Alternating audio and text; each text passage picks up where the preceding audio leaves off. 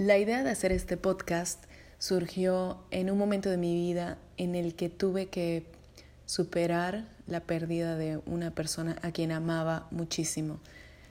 Esta persona murió de cáncer y fue muy difícil para mí no solo superarlo, sino también encontrar en la red información que fuera útil para mí.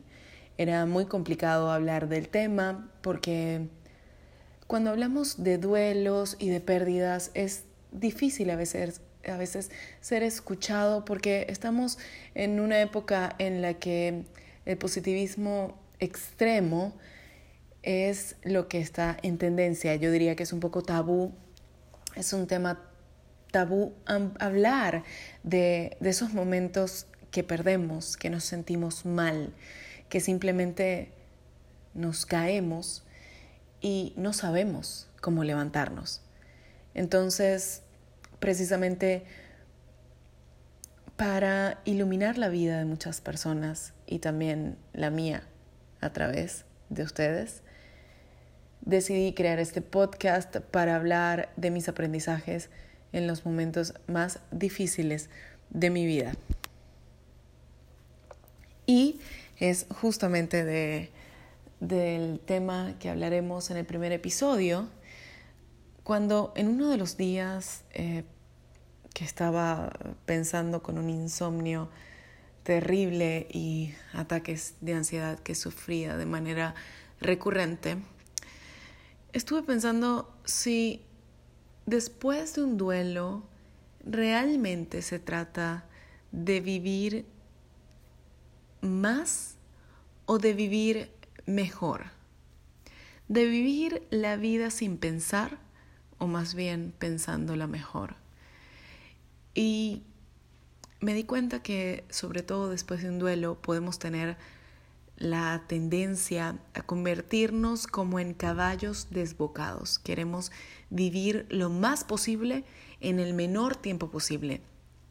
Y realmente hacemos muchas cosas que no pensamos que no nos detenemos a ver con claridad.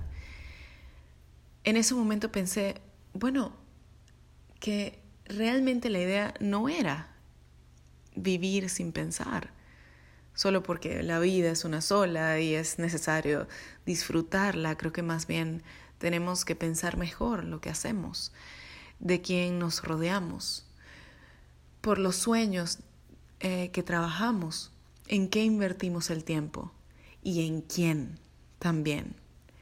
Creo que un duelo puede llevarnos a reevaluar realmente nuestra vida, pensar si el tiempo que nos queda en este mundo lo estamos invirtiendo de tal manera que nos haga feliz, que nos haga sentir autorrealizados. Y es que precisamente ese sentimiento llega cuando sentimos que todo lo que hacemos durante el día es fiel a nosotros y nos llena como personas. Hoy en día trato de cuidar mucho ese detalle. Me aseguro que al final del día, cuando voy a dormir, todo eso que hice me llenó el corazón, me apasiona. Y bueno, definitivamente este podcast se va a convertir en una ventana increíble no solo para ustedes, sino para mí también. Nos vemos en el próximo episodio.